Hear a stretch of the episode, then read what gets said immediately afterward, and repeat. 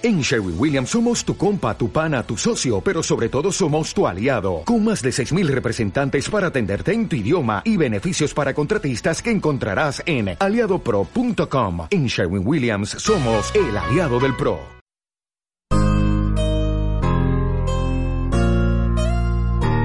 Ampliación de la primera clase.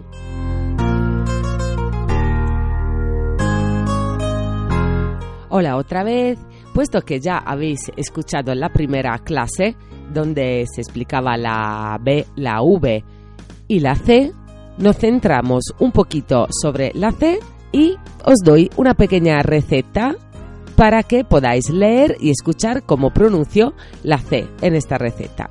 La receta es de la carbonara, la famosa carbonara que se hace con huevos realmente, pero en muchas partes del mundo de manera equivocada se utiliza la nata de cocina.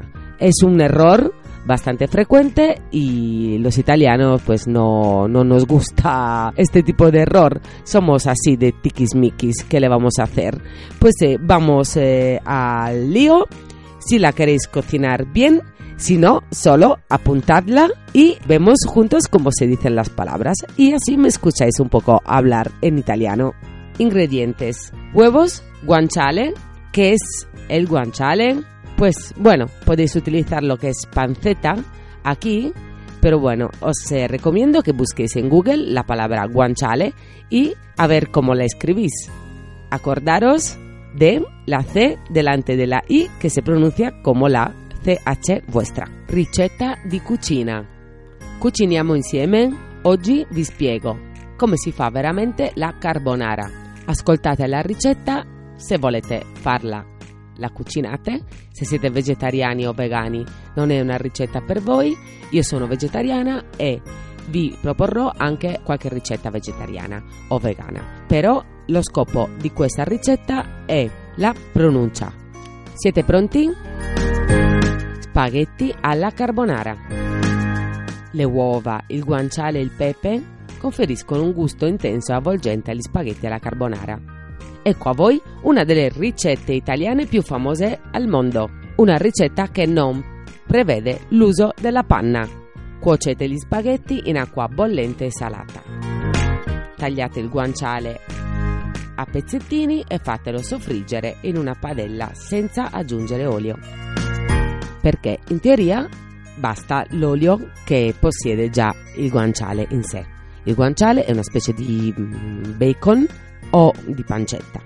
Prendete anche del formaggio pecorino e sbattete le uova in un piattino con il formaggio e con due cucchiai di acqua di cottura degli spaghetti e un po' di pepe nero. Scolate gli spaghetti al dente, versate gli spaghetti nella padella dove avete soffritto il guanciale e mescolate bene. Togliete la padella dal fuoco e aggiungete i tuorli delle uova che avete sbattuto con il formaggio grattugiato e il pepe.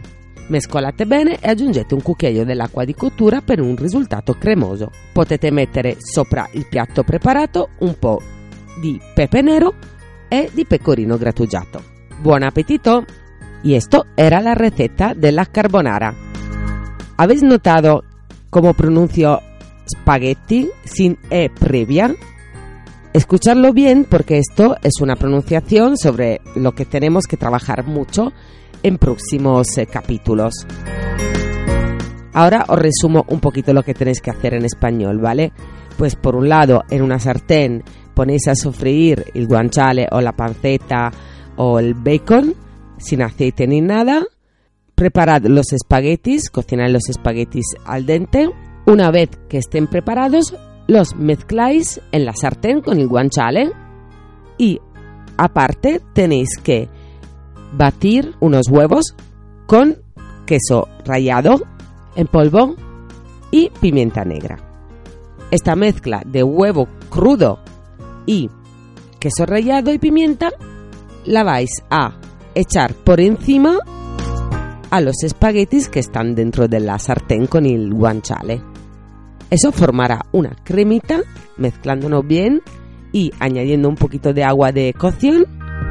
Y bueno, aquí ya tenéis vuestro plato de spaghetti a la carbonara italiana. ¡Hala! A comer. Hablando de, de medidas, son 100 gramos de pecorino o queso rallado, 150 gramos de guanciale de cerdo y 4 yemas de huevo. Y los espagueti, pues lo que queráis. Digo yo, según vuestra hambre. Pues ya está.